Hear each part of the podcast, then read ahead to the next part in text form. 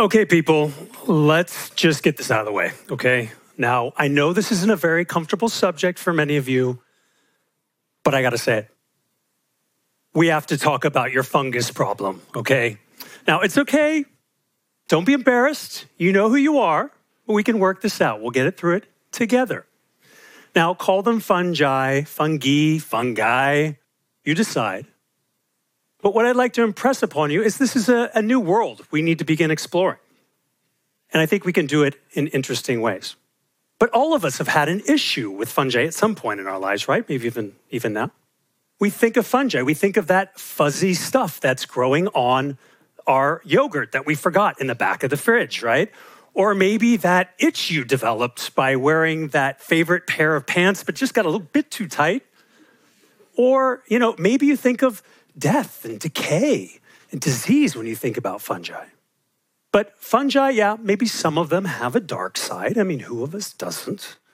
But I'd like to invite you to see these un- under misunderstood creatures in a new light and maybe start to appreciate some of the ways, some of the positive ways and inspirational ways that they behave.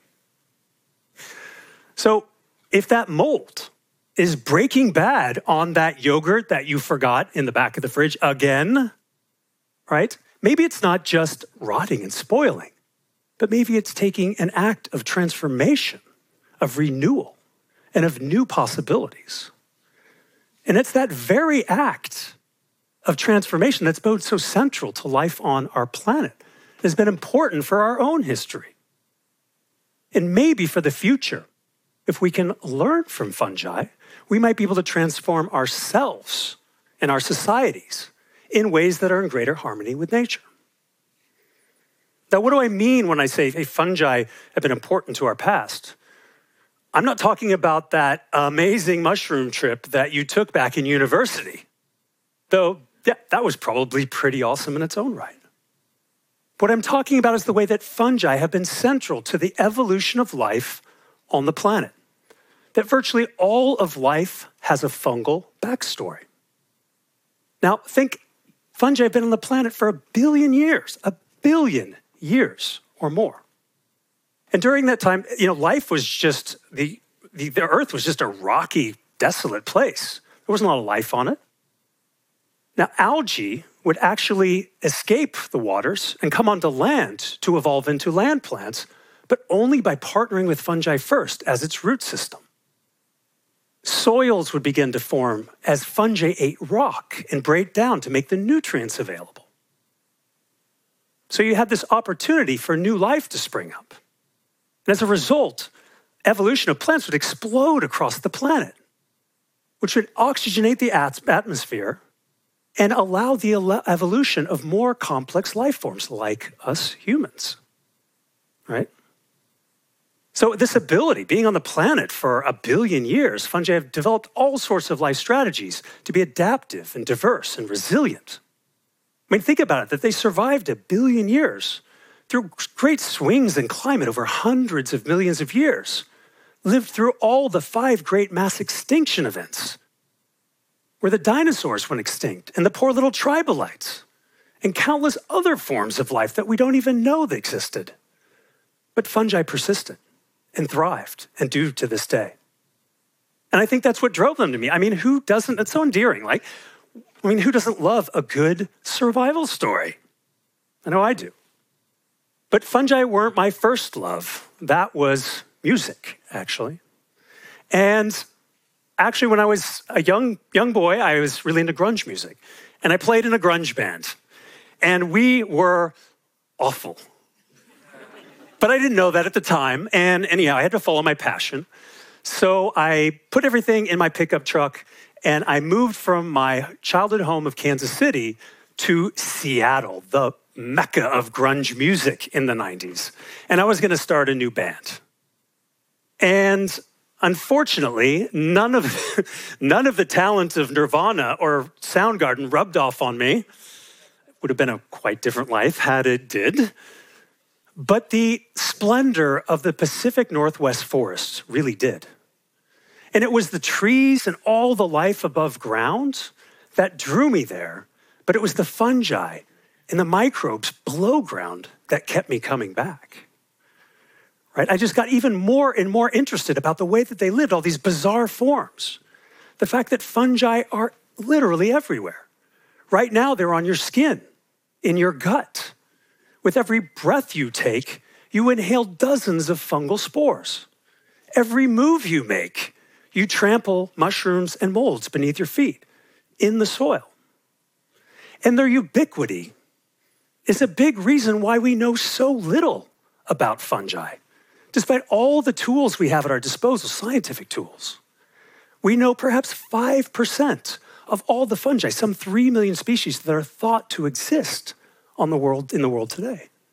Now, that's a massive amount of biodiversity that we know virtually nothing about, how it lives and what it does. And that's what really inspired me to continue to study about fungi and ask deeper questions. Could some of this biodiversity help in creating a more resilient future? Right? What could we actually learn from fungi? Were there metaphors that we might to apply to how we live to create a more resilient future together? I'd like to share with you some of them, some of those metaphors. The first is that fungi are biointelligent. Now, being on the planet for so long, fungi have created a really great ability to be good at, at resource efficiency and resilience. And as it turns out, spatial planning. So, researchers in Japan did this super cool experiment where they laid out, they wanted to see if fungi could help engineers to create more efficient transport networks. So, they laid out oatmeal on a petri dish corresponding to the cities of the Tokyo metropolitan area. And they introduced a slime mold, a type of fungus, whose favoriteest food ever is oatmeal. And the fungus rapidly went through a, a, process of self optimization to find the most efficient links between its favoriteest ever food source, represented by a map of the Tokyo metropolitan area. And in a matter of hours, it would recreate largely the existing railway map of the Tokyo metropolitan area a process that took engineers decades to actually produce. Now, the fungus, it has no brain, it has no plan, it was given no instructions or guidance, but still it created a highly optimized network. And this convinced me and other scientists that maybe fungi could have practical applications to help solve some of our human challenges in ways that are quick and efficient and perhaps even more imaginative than we could do with all of our brains put together. Now, another way that fungi are, can produce a metaphor is being collaborative. Now, this is more, most evidence in their relationships with plants. Now, remember how algae evolved into plants through the help of fungi and its root system? Well, that love affair never ended. Still today, 90% of all land plants need to have a mycorrhizal association. This is the plant fungus root association. So, depicted here in this highly realistic view of the, the underground of a forest ecosystem, you can see the fungus, which exists in most of its life as thin filaments and a network of thin filaments. We call it mycelium. And the mycelium of the fungus can tap into the root of plants and make a symbiosis. And by there, they exchange nutrients that the other one isn't so good at, at, at making or, or capturing. So, the case of fungi, they're providing minerals to the plant, to the plants. And the case of the plants, through photosynthesis, they're, applying, they're providing carbon. And so this exchange can go on between the organisms. But it doesn't stop there because the fungi can tap into other plants at the same time. And other plants can have also other fungal partners. So, what you end up is this massive underground network mediated by fungi.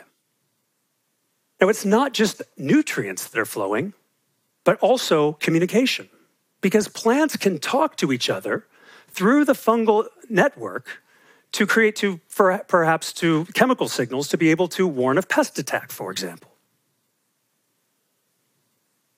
Now, fungi are also um, regenerative. Now, their ability to decompose is important for the planet, to say the least, because fungi eat death and give it back to life as nutrients to start the cycle anew. In nature, there's no such thing as waste. I mean, waste is a human concept. Everything is used, everything is circular, everything becomes something else. And if you don't appreciate fungi, you will for one reason, and it's that decompositional ability. I mean, think about it. We would be buried under kilometers deep of undecayed plant matter and dead animals and poo without the decompositional ability of fungi. And that would be a pretty crappy existence, you gotta admit.